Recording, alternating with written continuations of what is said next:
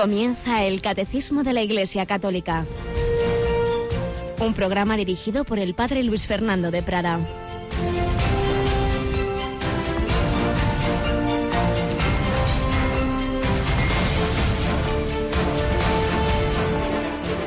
Alabados sean Jesús, María y José. Muy buenos días, muy querida familia de Radio María. Bueno, comenzamos este nuevo día de esta semana, este espacio en que nos ponemos todos a los pies del Señor para recibir su palabra, su doctrina, sintetizada admirablemente en el catecismo de la Iglesia Católica. Pero vamos a escuchar primero una palabra que hoy el Señor nos dirige en el Evangelio de la Misa. ¿Quién dice la gente que soy yo? Ellos le contestaron unos Juan Bautista, otros Elías, otros uno de los profetas.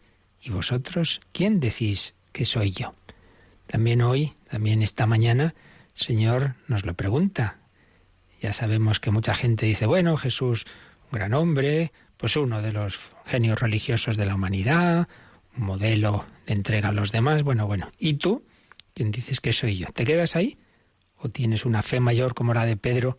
que dice, tú eres el Mesías, y en San Mateo se nos da la escena con más detalle, tú eres el Mesías, el Hijo de Dios. Y eso ya no viene de la carne y la sangre, esa es una gracia de, de la luz del Espíritu Santo que te da la fe para reconocer en Jesús más que un hombre, reconocer en él al Hijo de Dios hecho hombre. Y así lo confiesa Pedro, y por eso Jesús le dice, Bienaventurado tú, Simón, hijo de Jonás, eso no te ha revelado la carne ni la sangre, sino mi Padre que está en los cielos el don de la fe. Sí, eso es lo que en ese primer año más o menos de convivencia de los apóstoles con Jesús fueron conociéndole, fueron llegando a ese misterio de que no era un mero hombre al que seguían. Pero a partir de ese momento Jesús empieza una segunda parte de su enseñanza y empezó a instruirles. El Hijo del Hombre tiene que padecer mucho, ser reprobado por los ancianos, sumos sacerdotes y escribas, ser ejecutado y resucitar a los tres días. Empezó a explicarles cómo iba a ser la redención y eso ya le hizo menos gracia a Pedro. En ese momento ya no va a ser Pedro, sino que va a volver, a ser Simón. Se lo llevó a, Jesús aparte y se puso a increparlo. Pero, pero, Pedro, hijo mío, increpando a nuestro Señor, pero, pero, ¿qué te ha pasado? Y entonces Jesús se volvió y mirando a los discípulos, fue él el que increpó a Pedro y le dijo, ponte detrás de mí, Satanás. Tú piensas como los hombres, no como Dios. Cuando el Señor habla de cruz, de sufrimiento, se nos olvida todo, se nos cruzan los cables y todo ya nos parece que no puede ser, que no puede ser, no entra en nuestros esquemas el sufrimiento. Pues el Señor nos redimió por la cruz, nos redimió por el sufrimiento. Y cuando rechazamos ese camino y cuando nos creemos más listos que Dios, somos como la Satanás. Apártate de mí, ponte detrás de mí le dice Jesús a Pedro, es como decir, oye, oye, el que marca el camino soy yo, no tú. ¿Qué es eso de decirme a mí cómo tengo que salvar a los hombres sin cruz? Que no, que tiene que ser la cosa por ahí. Pues también necesitamos nosotros esa luz del Señor, fiarnos de Él, saber que Dios sabe más que nosotros y precisamente estamos viendo esa redención de Cristo a través de su pasión, de su muerte. Es justo el punto en que estábamos, esos días de entre la muerte y la resurrección del Señor, pero apliquémoslo a nuestra vida. No, no, nos desconcertemos, no perdamos la fe, la esperanza cuando llegue el dolor, cuando llegue la cruz. A veces hay cruces pequeñitas como la de nuestra Mónica con una bacteria por ahí. Buenos días, Mónica. parecía un catarro y resulta que es un bichillo. un bicho que te está incordiando. Bueno, bueno, pero hoy te deja leer, un poquito más que ayer, ¿verdad? Sí, sí, hoy estamos, vamos, irreconocibles. Bueno, bueno, dentro de que todavía tu voz está atacada por el bichito. Sí. Pero bueno, eso no nos impedirá, ¿verdad?, proclamar con nuestras voces pues esta palabra del Señor, esta doctrina y también lo que Dios ha ido haciendo en la historia. Esta primera sección testimonial eh, muchas veces recogemos conversos, ayer hablábamos de esa mujer nórdica, Sigrid Hansen, pues hoy vamos a hablar de un militar y sindicalista inglés que como otros casos que hemos traído aquí, pues con su buena voluntad, buscando la justicia social, fue comunista, pero luego, bueno, cambiaron cosas en su vida. Fred Koopman, o como se diga, Kopeman se escriben, se escribe Fred Koopman, vamos a hablar de él un poquito en este primer momento de nuestro programa, un hombre que también conoció y al final siguió a Jesucristo.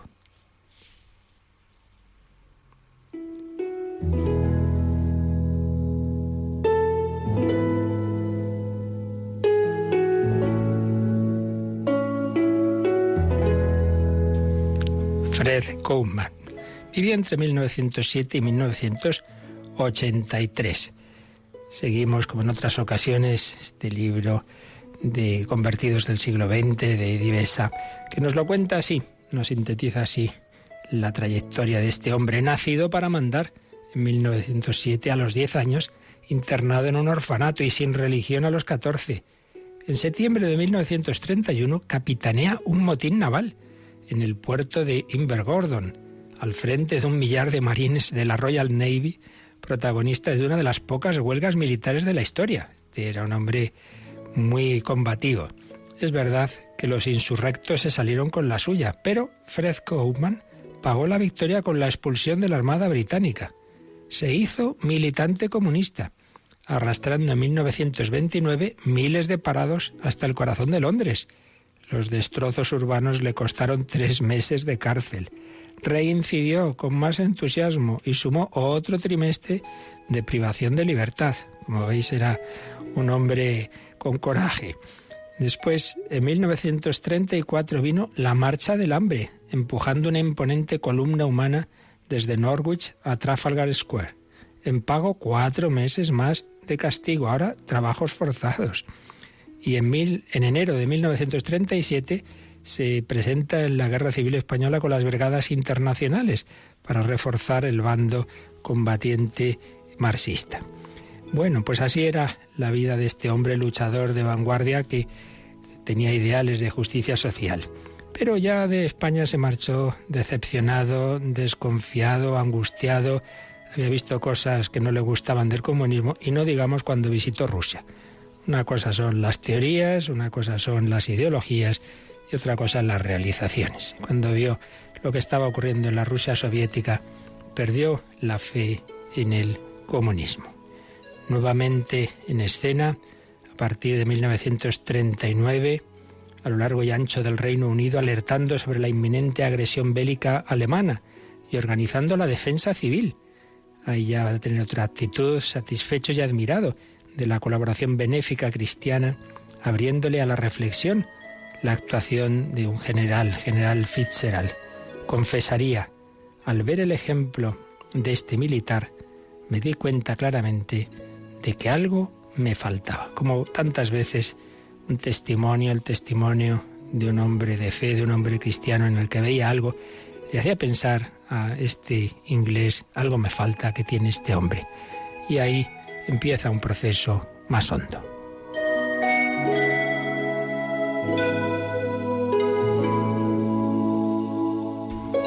Un proceso hondo de, de búsqueda. Sí, sí, algo buscaba a escondidas, lee libros católicos, se pega a la radio atento a charlas religiosas, acude a la Catedral de Westminster, donde pasa largos ratos. Un día se encuentra allí unos folletos que firma un jesuita, el padre Martin Dale, que daba charlas por la radio. Y se entera de que este jesuita también era un, un converso y le escribió, Usted seguro que me comprenderá si podemos hablar. Usted ha pasado por mis mismos trances y en efecto consiguió la entrevista. En un ambiente de austeridad y pobreza, celebrado por el antiguo campeón del proletariado, escribe, desde el primer instante me encontré a gusto. ¿Cuántas veces personas con ideas contra la Iglesia, pero que nunca han hablado así tranquilamente con un sacerdote eh, de tú a tú, y qué importante es que les pongamos en contacto con la Iglesia real, con personas concretas, ¿no? No te quedes en tus prejuicios, en que mira cómo son estos, los otros. Hombre, ven conmigo, te voy a enseñar. Vas a conocer a personas de la Iglesia. Esto le pasó. Desde el primer instante me encontré a gusto. Fue la primera visita, siguieron más, dos por semana. Total, que Fred y su esposa Katie que también era, había sido una rabiosa comunista que también había abandonado ese, ese partido comunista al final, se bautizaron en la Navidad de 1946 en la misa del gallo por ese jesuita amigo. Fijaos qué bonito cuando celebraba cuando celebrábamos el nacimiento de Jesús, ellos nacieron a la vida cristiana, a la vida de la gracia. Cuando Jesús nacía la noche de Belén y se celebraba en Inglaterra en ese 1946, también nacían sus almas, nacían las almas de Fred y Ketty, a la sombra de una nueva bandera, el estandarte de Cristo, la bandera de una justicia social, pero una justicia social desde el amor.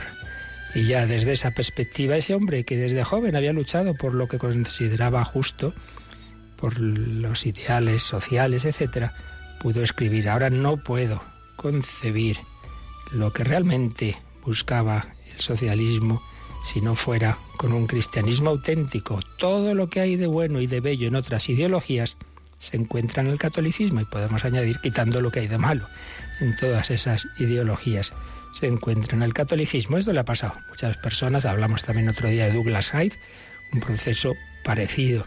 Personas bien intencionadas a las que determinadas ideologías les han dado un sentido a su vida luego han visto que por ahí no se conseguía el bien, se hacían más males que bienes bajo capa de bien.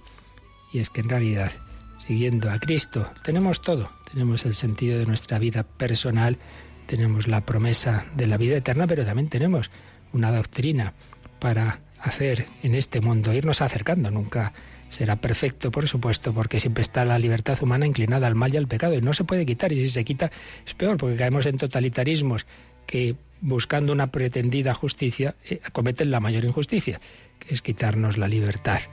Pero siguiendo a Cristo, pues haremos dentro de esa limitación de esta vida, que nunca será el cielo en la tierra, pero podemos ir construyendo esa civilización del amor de la que nos han hablado los papas desde eh, Beato Pablo VI en el año santo del 75 empezó a usar esa expresión y luego han seguido usando sus sucesores. Civilización del amor, Cristo en el centro, María nos ayuda, todos hijos de Dios y hermanos en Él.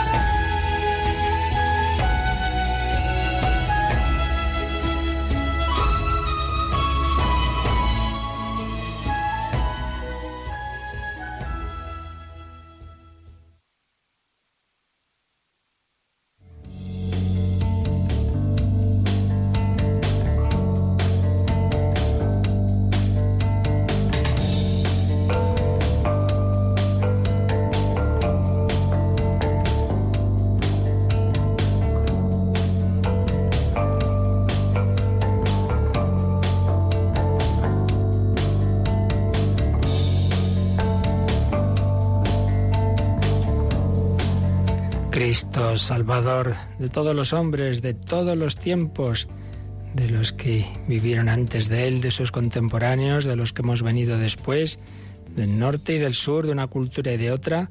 Jesucristo quiere a todos dar sentido a nuestras vidas, llenar nuestro corazón y acompañarnos en nuestra peregrinación hacia la vida eterna.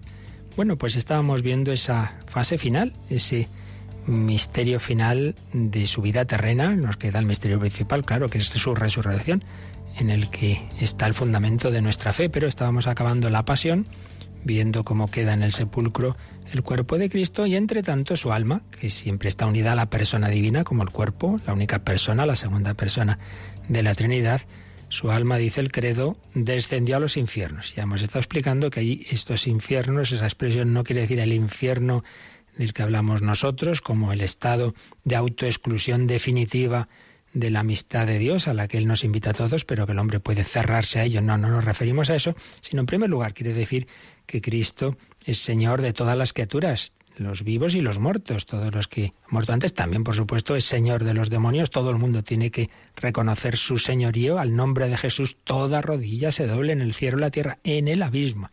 Significa el participar Jesús de esa situación de muerte, no solo es que se murió y resucitó, no, sino que gustó la muerte, estuvo en esa situación ese tiempo, desde el Viernes Santo hasta a mediodía, hasta la, vigilia, la, la madrugada del domingo de Pascua. Significa entrar en esa situación en que estaban los que habían muerto antes de él, pero sobre todo significa que todos aquellos que habían sido fieles a Dios, fieles a su conciencia, todos esos personajes que conocemos del Antiguo Testamento, todos esos profetas, etcétera, bueno, pues pues sí, digamos, ellos se habían salvado porque habían sido fieles a Dios, pero no podían todavía llegar a ese destino definitivo de contemplar a Dios cara a cara hasta que Cristo abriera las puertas del cielo, por así decir, hasta que ese primer hombre que es Él, que es también el Hijo Eterno de Dios, contempla humanamente como hombre glorificado al Padre tras resucitar, hasta que no ocurre eso, hasta que no se, no se produce esa resurrección de Cristo, estaban en la espera.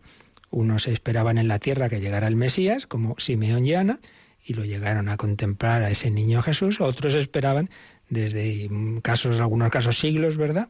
Esperando en ese Seol, en esa situación, en ese limbo de los justos, seno de Abraham, Seol, Hades, infiernos, distintas palabras para hablar de esa situación de los muertos que habían sido buenos, que habían sido fieles a su conciencia, que habían sido justos, que habían amado a Dios y al prójimo. Esperaban, esperaban esa redención. A eso se refiere este descenso de Cristo a los infiernos, que también a ellos les anuncia la buena noticia, que ya, ya está, ya lo he hecho. Hala, preparaos que nos vamos todos al cielo. Ese es el sentido de este, de este artículo de nuestra fe. Descendió a los infiernos. Ayer leíamos con calma el número donde está esto más explicado, el 633. Pues vamos a pasar a los que nos quedan de, de este apartadito del catecismo. Vamos pues al 634, que empieza con una cita de la primera carta de San Pedro, primera Pedro 4.6. Si hoy la bacteria deja la garganta de Mónica hablar, ¿lo puedes leer, Mónica, este número? Hasta a los muertos ha sido anunciada la buena nueva. El descenso a los infiernos es el pleno cumplimiento del anuncio evangélico de la salvación. Es la última fase de la misión mesiánica de Jesús, fase condensada en el tiempo, pero inmensamente amplia en su significado real de extensión de la obra redentora a todos los hombres de todos los tiempos y de todos los lugares, porque todos los que se salvan se hacen partícipes de la redención. Pues un número muy bello en que insiste en esto que, tantas veces hemos dicho, que Cristo es Salvador de todos y de cada uno. Y por supuesto también de los que han vivido antes de él. Como hemos visto, empieza este número con esa cita de San Pedro, la primera carta de San Pedro en otra eh, versión mm, o traducción se lee así este versículo 6 del, capítulo cuarto. Porque se ha anunciado el Evangelio aún a los muertos, precisamente para que, condenados en carne según hombres, vivan en espíritu según Dios. Se ha anunciado el Evangelio a los muertos, sí, han muerto, pero su espíritu estaba esperando esa buena noticia que Jesús les ha anunciado. Luego hoy o, quizá el próximo día si no nos da tiempo y creo que si nos dará, pues leeremos un texto precioso de los primeros siglos cristianos sobre cómo sería ese anuncio a los que ya habían muerto. Hasta ellos ha sido anunciada la buena noticia, la buena noticia, la buena noticia del amor de Dios redentor. El descenso a los infiernos, sigue diciendo el catecismo, es el pleno cumplimiento del anuncio evangélico de la salvación Recordad cuando están los pastores en Belén, se aparecen los ángeles, os anuncio una buena noticia, una gran alegría para todo el pueblo, que os ha nacido un Salvador, el Mesías, el Señor. Bueno, pues ese para todo el pueblo es para toda la humanidad. Y toda la humanidad, repetimos una vez más, de todos los siglos. También los anteriores a ese momento central de la historia. También los que habían vivido y muerto antes de Cristo. Pleno cumplimiento del anuncio evangélico de la salvación. Es la última fase de la misión mesiánica de Jesús. La última fase, esa misión mesiánica, esa misión salvadora es hacer esa tarea también con los muertos. Fase condensada en el tiempo, pero inmensamente amplia en su significado real de extensión de la obra redentora a todos los hombres de todos los tiempos y de todos los lugares. Por eso, fijaos, por eso la Iglesia es misionera Porque no puede ser, hombre, que, que no sé qué país, en China, en Japón, en tales sitios, muchos hombres no conocen a Cristo. Hombre, tienen derecho a Él. Recuerdo el, un lema del Domo de hace bastantes años era este. Cristo es el Redentor. Punto. Muchos no lo saben. Redentor de todos, pero muchos no lo saben. Hay que contárselo. Hay que anunciarles que también ellos tienen derecho a recibir la gracia del Redentor. Por eso ahora es más fácil. Bueno, siempre hay peligro, ya lo vemos en tantos misioneros muertos, pero no digamos en otras épocas en que para empezar coger un barco para ir a América así, pues la mitad de los barcos no llegaban, eso ya para empezar, o morían en el camino de, de enfermedades y desde luego la inmensa mayoría no volvían nunca porque no, no era, en fin, coger un avión en ocho horas precisamente, y ya pues solían quedarse así, o tantos misioneros que la primera generación que anuncia el Evangelio, pues en muchos casos mueren mártires o por enfermedades, es, pues vale la pena el, que esas almas, esas personas conozcan a Cristo, reciban la ayuda para la salvación mucho más que mi vida temporal. Y por eso, pues tantos misioneros han dado la vida, han dado la vida por Jesucristo. Esto, y si no tenemos este celo apostólico, es porque tenemos poca fe en que todos los hombres necesitan la salvación de Cristo. Decimos, bueno, si da igual, hombre, si todo el mundo se salva por su conciencia, pues ya se ve que no apreciamos en mucho la, la misión redentora universal de Jesucristo. Todos los hombres de todos los tiempos, de todos los lugares, todos los que se salvan es porque son partícipes de la redención. Todos necesitan al Redentor. Nadie se salva por sus fuerzas. Y sobre esta universalidad de la salvación, el catecismo no recuerda un número que ya vimos, pero que podemos repasar, que es el 605, un número muy bonito sobre, en efecto, este sentido redentor de Cristo mm, que ofrece la redención a todos los hombres. Vamos a releer este número 605. Jesús ha recordado, al final de la parábola de la oveja perdida, que este amor es, sin excepción, de la misma manera, no es voluntad de vuestro Padre Celestial que se pierda uno de estos pequeños. Afirma dar su vida en rescate por muchos. Este último término no es restrictivo. Opone el conjunto de la humanidad a la única persona del Redentor que se entrega para salvarla. La Iglesia, siguiendo a los apóstoles, enseña que Cristo ha muerto por todos los hombres sin excepción. No hay, ni hubo, ni habrá hombre alguno por quien no haya padecido Cristo. Bueno, un número precioso que vale la pena que realizáis en vuestro catecismo ese 605. Es muy bueno que todos tengamos un catecismo subrayadito, marcadito, porque aquí, bueno, damos estas catequesis, pero el ideal es eso, que luego uno pues vaya repasando estas cosas, así se nos van quedando. Pues fijaos, mm, hace alusión esa parábola de, de la oveja perdida. Un pastor tiene 100 ovejas, se le pierde una y a lo mejor podía decir, bueno, pues mira, no vale la pena, tengo 99, pues eh, ha perdido una, peor para ella. Pues algo así como si Dios dijera, bueno, como miles de millones de hijos, pues los que se quieran separar, pues ala, adiós muy buenas. No, va por la oveja perdida. No es voluntad de vuestro Padre Celestial que se pierda ni uno de estos pequeños. El uno del Evangelio, uno, una oveja, una dracma, un hijo perdido, un hijo pródigo. Dios mira cada uno en particular. Dios ve el bosque, sí, pero dentro del bosque ve cada árbol y ve cada hojita. Aquel papa que vivió solo como papa 33 años, Juan Pablo I, una de sus catequesis, dijo esta expresión, una hormiguita negra, en una roca negra, en una noche negra. Dios la ve y la ama, pues mucho más a un hombre, que es mucho más que una hormiguita. Dios nos ve a todos y cada uno. Pues bien, ese Dios que por su parte no quiere que se pierda ni uno, va a poner todo de su parte para nuestra salvación. Y por eso Jesús da la vida en rescate por muchos. Ese por muchos es una expresión hebrea que nos explica el catecismo que no es restrictiva, no es por muchos porque por otros no doy la vida. No, Él la da por todos.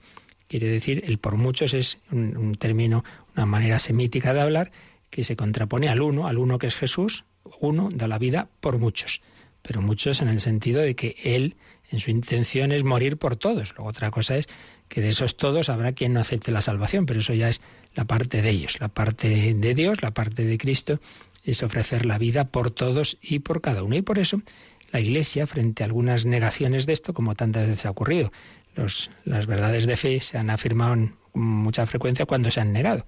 Cuando alguien las niega, entonces es cuando hay que precisar las cosas. Entonces hubo un concilio en Kiersí, el año 853, que es el que dice esta última frase que nos ha leído Mónica al final de este número 605. Ese concilio dijo, no hay, ni hubo, ni habrá hombre alguno por quien no haya padecido Cristo. Esto es muy importante. Tú estás ahí con un enfermo, ay, estoy pasándolo mal, y Dios olvida de mí, oye, oye, por ti ha sufrido también Cristo, para que tú sufras con Él, para que tú no estés solo, porque lo peor del sufrimiento no es el sufrimiento en sí mismo, lo peor es cuando se sufre eh, sin sentido, en soledad, sin esperanza. ¿Para qué? ¿Esto de qué sirve? Estoy aquí solo y me siento pues abandonado. Eso es lo peor. Por eso vamos a dar gracias al Señor de que no nos ha dejado solos, de que nuestra vida tiene sentido, de que todos estos misterios que hemos estado viendo de la vida de Cristo, misterios de la infancia, de la vida oculta, de la vida pública, pero también estos misterios de la pasión y de la muerte, y de la resurrección. Dan sentido a nuestra vida y nos certifican que nunca estamos solos. Vamos a darle gracias y lo hacemos con una bella canción de este grupo de la diócesis de Getafe, Sequina, matrimonio Arancha y Gonzalo, que he podido conocer y que canciones muy bellas por evangelizar en, sus parroquias empezaron y, y ofrecen a todos, pues una de esas canciones nos hablan de ese sentido de la vida, de qué gracia haberte conocido, Señor, de que no estamos solos en ningún momento.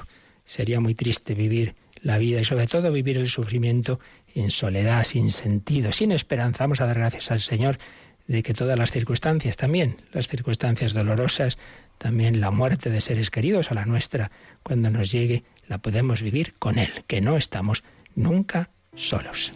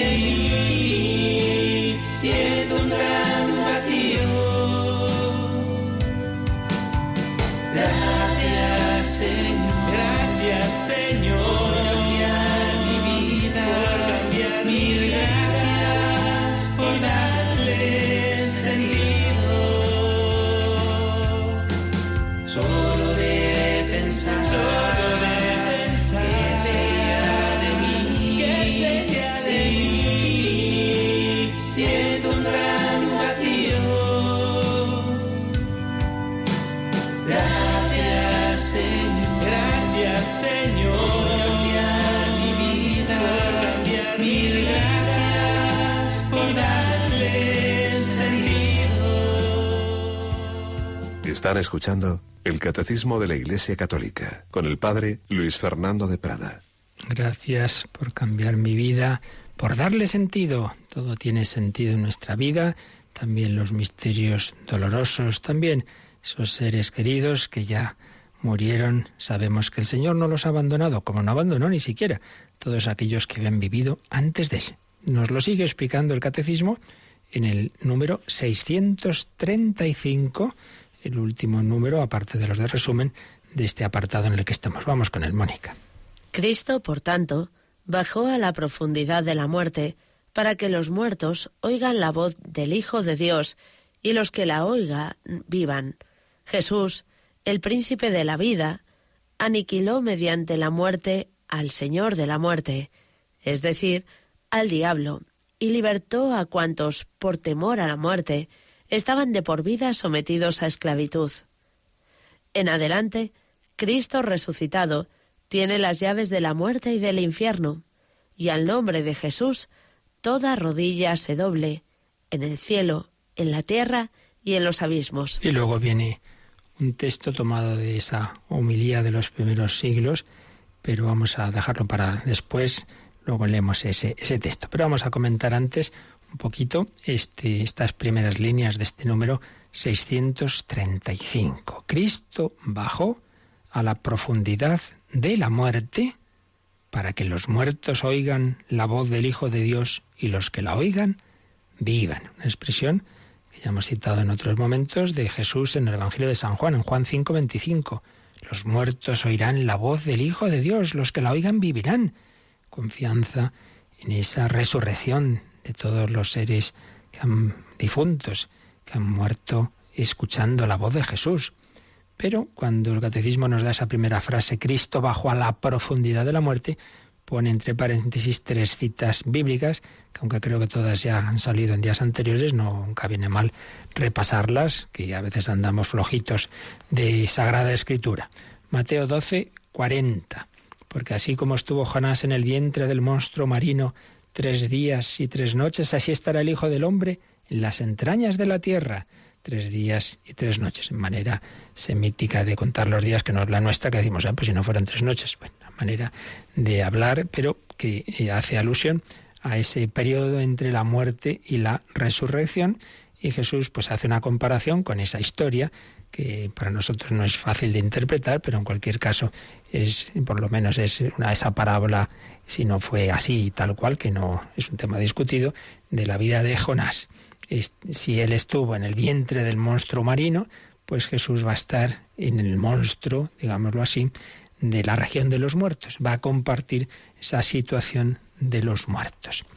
Una de las citas. La segunda, Romanos 17, cogemos desde el 6, no te preguntes quién subirá al cielo, es decir, para hacer bajar a Cristo, o quién bajará al abismo, es decir, para hacer subir a Cristo de entre los muertos. Bajar al abismo. Cristo bajó al abismo, Cristo estuvo entre los muertos y de ahí subió, de ahí resucitó. Y Efesios 4.9, que varias veces hemos leído ya, ¿qué significa ascendió? Sino que descendió primero a las regiones inferiores de la tierra. El que descendió, dice el versículo 10, el que descendió es el mismo que ascendió por encima de todos los cielos para llenarlo todo. Pues un poco esos términos locales para hablar de estas realidades de la vida de Cristo. Cristo ha descendido, es decir, ha compartido no solo la condición humana, que ese es el descenso fundamental de ser Dios, se ha hecho criatura humana y ha vivido pues ahí como un sencillo carpintero en un pueblecito de Nazaret y luego ha muerto en una cruz. Ese es el descenso fundamental, pero todavía iba a descender más, iba a descender esa región de los muertos. Cristo bajó a la profundidad de, la muerte. Cristo descendió para estar cerca, por así decir, de esos muertos y así pudieran oír la voz del Hijo de Dios y vivir. Porque, sigue diciendo el 635, Jesús, el príncipe de la vida, que es como lo llama eh, una frase ahí en, de San Pedro en Hechos de los Apóstoles 3.15, el príncipe de la vida, aniquiló mediante la muerte al Señor de la muerte, es decir, al diablo, y libertó a cuantos por temor a la muerte estaban de por vida sometidos a esclavitud. Bien, toda esta frase es de la carta a los Hebreos, Hebreos 2, 14, 15. Es un texto que parece que no así, de pasada, y está diciendo cosas fundamentales.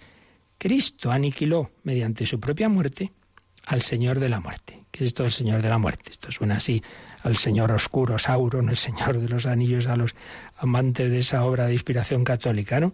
¿Quién es el Señor de la muerte? Es el diablo. El diablo era el Señor de la muerte. Y Cristo, dice, ha aniquilado mediante la muerte al Señor de la muerte. ¿En qué sentido? Pues que ha libertado a cuantos por temor a la muerte estaban de por vida sometidos a esclavitud. A ver, ¿qué quiere esto decir? Pues quiere decir, la muerte ha entrado en el mundo como consecuencia del pecado. Entonces, el, el maligno se sirve de nuestro miedo a la muerte para llevarnos al pecado. ¿Por qué? Porque, oye, si sigues a Cristo, pues en unos sitios te pueden matar. Pero en otros, aunque no te maten, se van a reír de ti, mm, vas a tener que prescindir de esto, no vas a poder enriquecerte ilícitamente, no vas a poder ir con, con esa mujer del vecino que te gusta. Entonces nos parece que eso como que es la muerte. Yo quiero pasármelo bien, entonces, entonces la muerte es la muerte física, pero es también la anticipación de la muerte en lo que nos parece que nos va la vida, un engaño total, porque todas esas cosas al fin es al revés, nos dejan tristes, vacíos, secos y, no nos han dado la felicidad. El demonio siempre engaña, engaña, promete y luego al final te deja en el vacío, en la soledad, en, la traición de los que te parecían muy amigos y sí, lo verán para pasárselo bien contigo luego ahí te quedas. Pero el caso es que por miedo a la muerte, sea, repito, la muerte física, sea lo que nos parece psicológicamente que es muerte, pasamos la vida sometidos a esclavitud. Entonces, para pasármelo bien, pues voy haciendo esto y esto me va enganchando y me hago adicto al juego, me hago adicto a la pornografía, me hago adicto al dinero y, entonces me hago esclavo. Entonces el, el, demonio me ha engañado. Bueno, pues Cristo nos libera de la esclavitud. Por temor a la muerte estábamos esclavos del Señor de la muerte. Cristo nos ha liberado. Cristo nos da la libertad. Cristo nos permite mirar hacia arriba.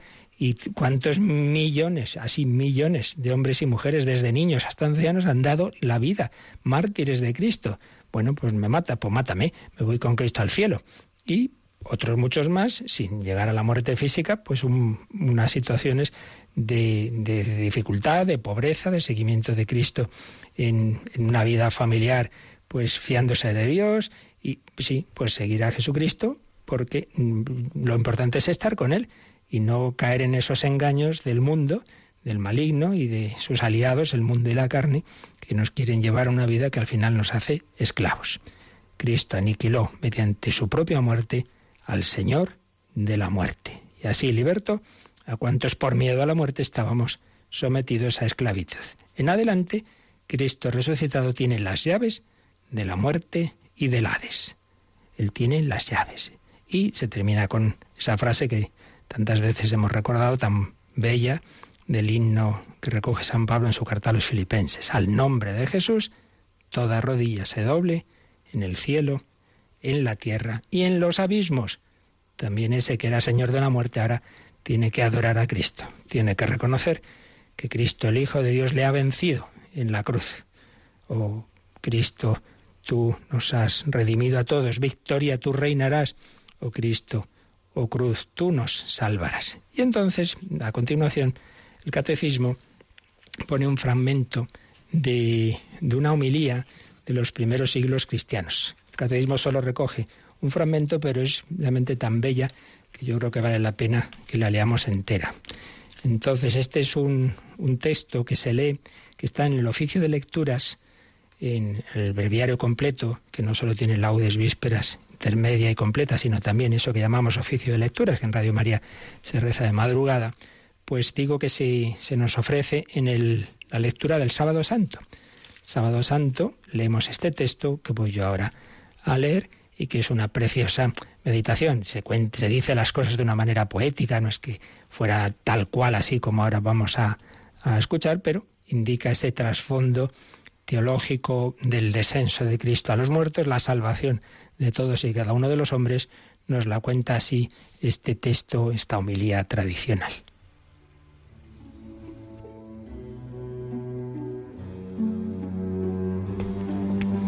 ¿Qué es lo que hoy sucede? Un gran silencio envuelve la tierra, un gran silencio y una gran soledad, Un gran silencio porque el rey duerme. La tierra está temerosa y sobrecogida, porque Dios se ha dormido en la carne y ha despertado a los que dormían desde antiguo. Dios ha muerto en la carne y ha puesto en conmoción al abismo. Va a buscar a nuestro primer padre, como si éste fuera la oveja perdida. Quiere visitar a los que viven en tinieblas y en sombra de muerte. Él, que es al mismo tiempo Dios e Hijo de Dios, va a librar de sus prisiones y de sus dolores a Adán y a Eva. El Señor, teniendo en sus manos las armas vencedoras de la cruz, se acerca a ellos. Al verlo, nuestro primer padre Adán, asombrado por tan gran acontecimiento, exclama y dice a todos, mi Señor esté con todos. Y Cristo respondiendo dice a Adán, y con tu espíritu. Y tomándolo por la mano lo levanta, diciéndole, Despierta tú que duermes, levántate de entre los muertos, y Cristo será tu luz.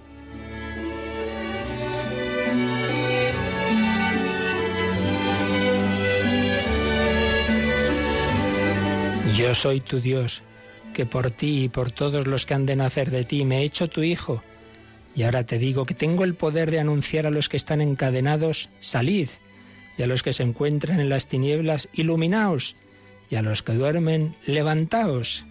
A ti te mando, despierta tú que duermes, pues no te cree para que permanezcas cautivo en el abismo. Levántate de entre los muertos, pues yo soy la vida de los muertos. Levántate, obra de mis manos, levántate, imagen mía, creada a mi semejanza. Levántate, salgamos de aquí, porque tú en mí y yo en ti formamos una sola indivisible persona. Por ti, yo tu Dios, me he hecho tu Hijo. Por ti, yo tu Señor, he revestido tu condición servil. Por ti, yo que estoy sobre los cielos, he venido a la tierra y he bajado al abismo. Por ti me he hecho hombre semejante a un inválido que tiene su cama entre los muertos. Por ti, que fuiste expulsado del huerto, he sido entregado a los judíos en el huerto, y en el huerto he sido crucificado.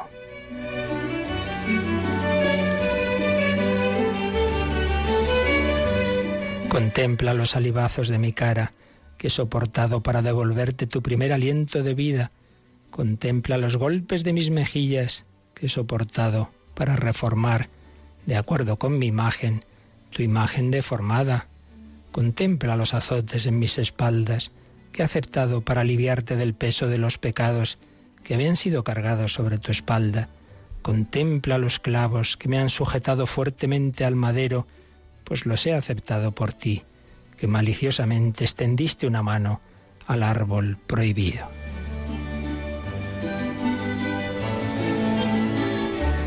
Dormí en la cruz y la lanza atravesó mi costado, por ti, que en el paraíso dormiste y de tu costado diste origen a Eva. Mi costado ha curado el dolor del tuyo, mi sueño te saca del sueño del abismo, mi lanza eliminó aquella espada que te amenazaba en el paraíso. Levántate, salgamos de aquí. El enemigo te sacó del paraíso. Yo te coloco no ya en el paraíso, sino en el trono celeste. Te prohibí que comieras del árbol de la vida, que no era sino imagen del verdadero árbol. Yo soy el verdadero árbol, yo que soy la vida y que estoy unido a ti. Coloqué un querubín que fielmente te vigilara. Ahora te concedo que el querubín, reconociendo tu dignidad, te sirva. El trono de los querubines está a punto, los portadores atentos y preparados, el tálamo construido, los alimentos prestos, se han embellecido los eternos tabernáculos y moradas, han sido abiertos los tesoros de todos los bienes y el reino de los cielos está preparado desde toda la eternidad.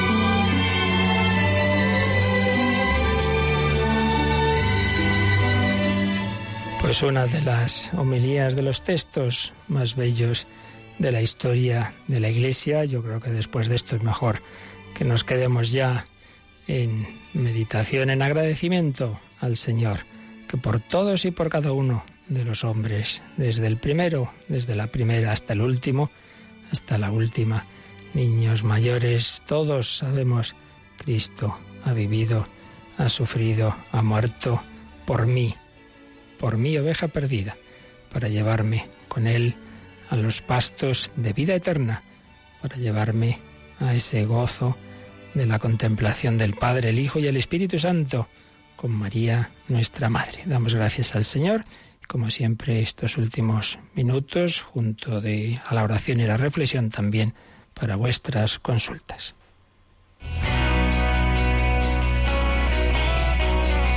Participa en el programa con tus preguntas y dudas. Llama al 91 153 8550. También puedes hacerlo escribiendo al mail catecismo arroba radiomaria.es. Catecismo arroba radiomaria.es.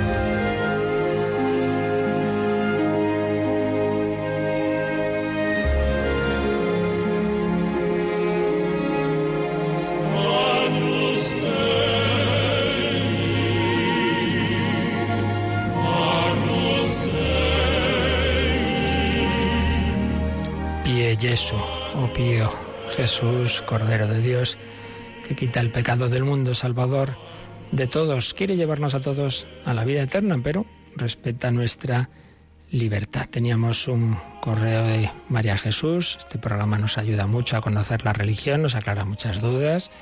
Mi pregunta es, ¿qué finalidad tiene el juicio final?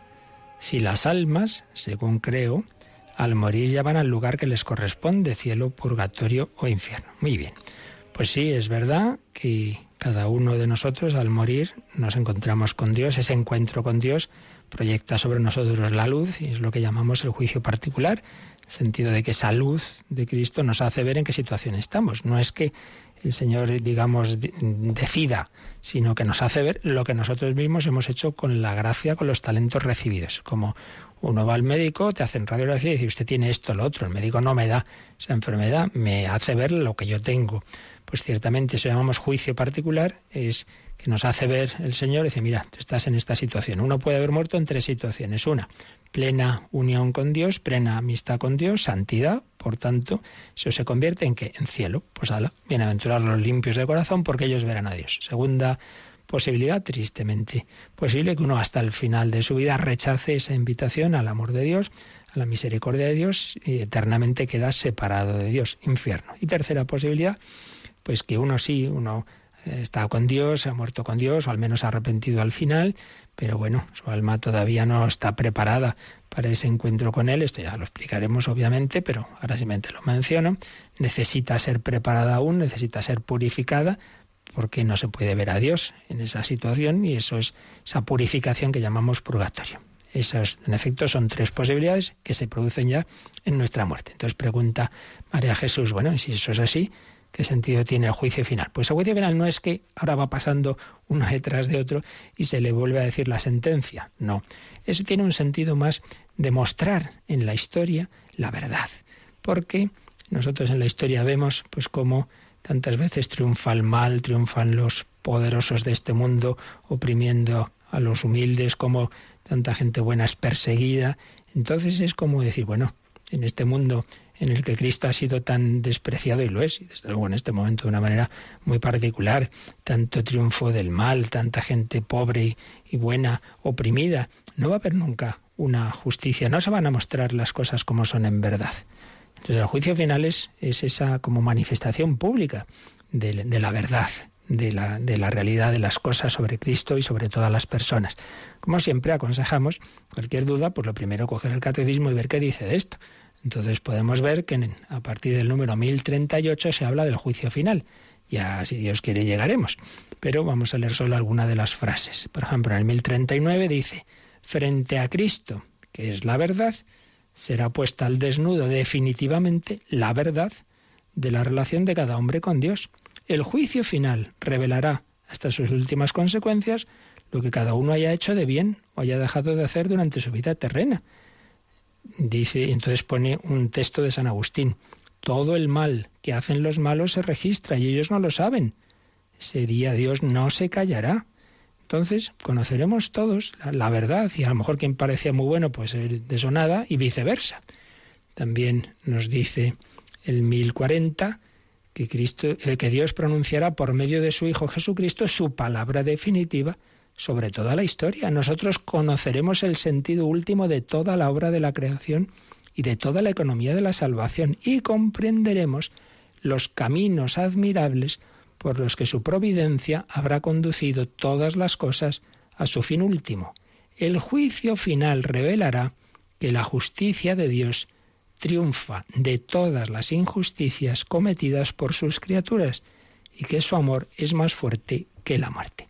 Tiene, por tanto, sentido más que ya no es eso individual, que cada uno ya sabe su situación, sino de, dejar patente um, públicamente la verdad y los caminos de Dios. Tantos que habrán eh, criticado pues las cosas, que, que cosas hace Dios y tal. Entonces entenderemos muchas cosas que ahora no entendemos. Se revelará que la justicia de Dios triunfa sobre todas las injusticias y que su amor es más fuerte que la muerte. También lo explicaba Benedicto XVI, en su encíclica sobre la esperanza, Espesalvi, tiene varios números sobre el juicio. A ellos remito a nuestra eh, consultante y a todos vosotros, a partir del número 41 eh, de Espesalvi se habla del juicio como lugar de aprendizaje y ejercicio de la esperanza. Simplemente leo alguna de las frases de esta preciosa encíclica. Eh, la fe en el juicio final es ante todo y sobre todo esperanza.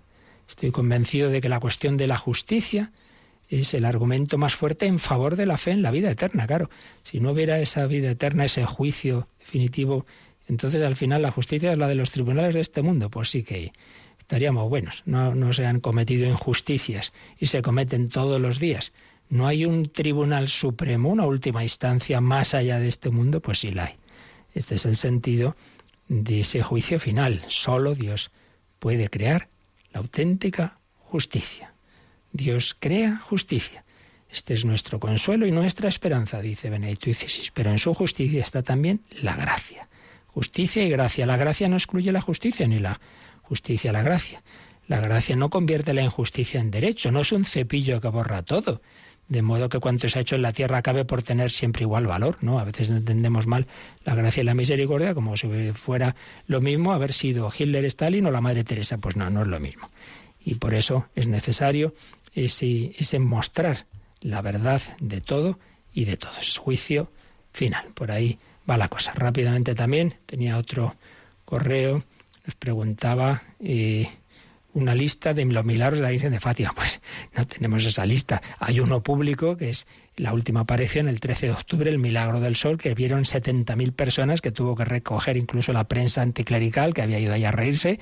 Eh, ese es el milagro público. Luego, hubo muchísimos milagros, pero desde luego nosotros no poseemos tal, tal lista de, los milagros. Sí que, en, por lo menos en Lourdes, no sé ahora mismo en Fátima cómo está este tema, sí que hay esa oficina en la que se estudian los milagros que se pueden documentar. Claro, mucha gente le ocurren cosas que tampoco puede demostrar porque no tenía las pruebas, no tenía las, las radiografías o lo que fuera, ¿verdad? Entonces hay ese buró, ese, esa oficina en la que se estudian muchísimos casos y los que pasan, digamos, todos los filtros de todo tipo, pues se publican y son, me parece que unos 70, eso está ahí en Lourdes, pero por el caso sí, de esto hay publicaciones, pero nosotros no, en este momento desde luego en servidor no, no conoce esto, pero sabemos que es así. El Señor certifica esas manifestaciones como Lourdes o Fátima, pues a veces de esa manera extraordinaria que son los milagros. Pues nada, pedimos al Señor el milagro de cada día, que es vivir en su gracia, en su amistad, que nos ayude en este jueves día eucarístico, agradecer ese milagro, que es la Eucaristía, esa prolongación de la presencia de Cristo entre nosotros. No estamos solos. La bendición de Dios Todopoderoso, Padre, Hijo y Espíritu Santo, descienda sobre vosotros. Alabado sea Jesucristo.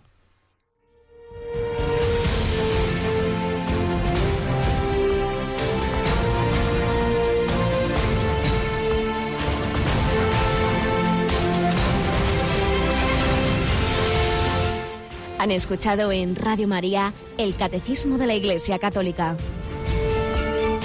Un programa dirigido por el Padre Luis Fernando de Prada.